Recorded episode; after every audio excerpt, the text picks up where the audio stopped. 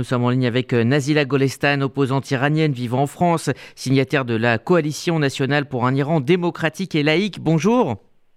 Eh, bonjour monsieur, bonjour. Merci d'être avec nous ce matin sur euh, RCJ. Alors, la famille de Benjamin Brière dénonce une mascarade, un, procès expédié, inéquitable. Est-ce qu'on doit voir un lien entre cette condamnation et les négociations qui sont en cours euh, sur le nucléaire? En, clair, est-ce que Benjamin Brière est une, une monnaie d'échange pour Téhéran?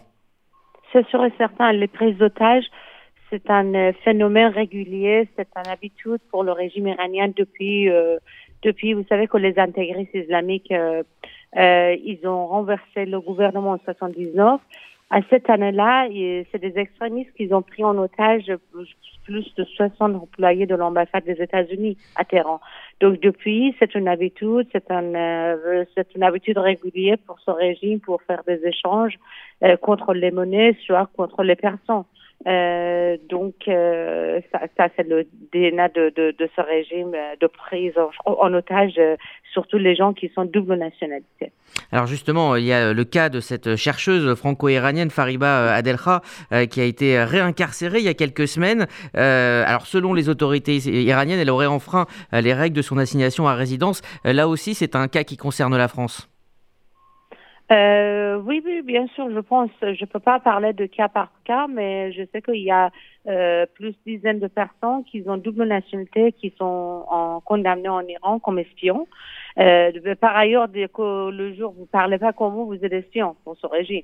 Mais quand on a double nationalité, euh, bon, on a une valeur de plus parce que le double pays, ils sont prêts à négocier, à payer, à faire des échanges. Donc, euh, mhm. des gens qui ont double nationalité, ils vont en Iran, soit des étrangers, surtout des occidentaux. Ils vont pas prendre en otage un Chinois c'est sûr et certain que vous devez être occidentaux, donc euh, pour eux, vous avez la valeur, euh, ils vous regardent comme, comme des monnaies. Mais comme, comme effectivement un, otage.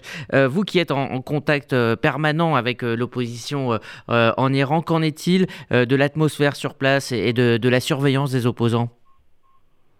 C'est toujours pareil, c'est toujours dès que vous protestez, y a, vous serez en prison. le problème, c'est que vous savez, il y a par exemple des militants de l'environnement qui sont en prison, qui sont détenus.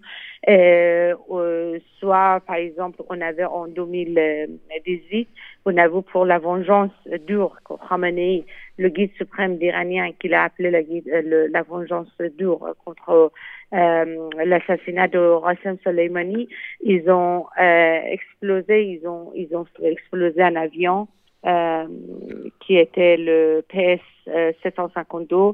euh, un avion ukrainien. Euh, donc, ils ont tué plus de centaines de personnes, à peu près 200 personnes, pour faire vengeance contre les États-Unis.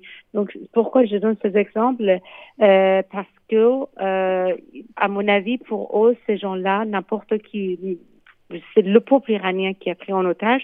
Aujourd'hui, l'opposition, ceux qui réclament surtout à l'Occident, qu'il soit ferme contre ce régime, plus que les sanctions, il faut qu'il soit plus ferme contre ce régime euh, pendant la négociation nucléaire à Vienne.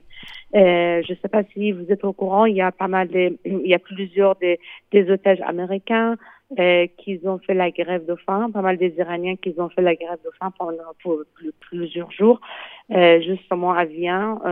Ils, demandent que les Occidentaux restent durs pendant la négociation mhm. avec le régime iranien. Alors justement, pour revenir à ce cas hein, de Benjamin Brière, que, que doit faire la France? Montrer une certaine fermeté, euh, aller euh, vers euh, plus de, sanctions ou, ou négocier? Non, non, pas négocier parce qu'ils vont demander plus le jour après jour. on, a, on a des exemples historiques. J'invite vraiment la France à refaire la même chose qu'on a fait pour l'apartheid de l'Afrique du Sud. Euh, plus de euh, après enfin les sanctions, on a euh, condamné la euh, violation des droits de l'homme en Afrique du Sud, l'apartheid il faut que l'Occident il fasse la même chose avec l'Iran, avec le régime islamique en Iran. Regardez ce qu'ils font avec les femmes, avec les militants euh, environnementaux, mmh. avec les euh, doubles nationalités, avec les étrangers. Ils vont continuer comme ça. Leur, ils vont jamais changer leur euh, habitude, leur idéologie.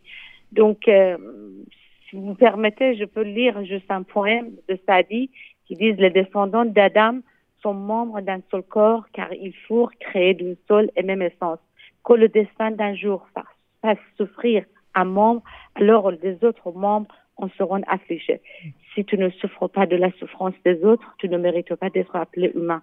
Pourquoi j'ai lu ce poème? Parce que quand il exécute un innocent, quand les mhm. militants environnementaux ils sont en prison, quand ils battent les femmes dans les rues, euh, ce régime-là, il ne mérite pas d'être négocié. Il faut mhm. qu'on fasse de la, même chose qu'on a fait apartheid, euh, d'apartheid du Sud, mhm. Afrique du Sud, on, fasse la même chose avec eux. Donc vous appelez à la fermeté. Merci euh, Nazila Golestan. Je rappelle que vous êtes opposante iranienne, vous vivez en, France et vous êtes signataire de la coalition nationale pour un Iran démocratique et laïque. Merci à vous de vous être exprimé ce matin sur, sur RCJ.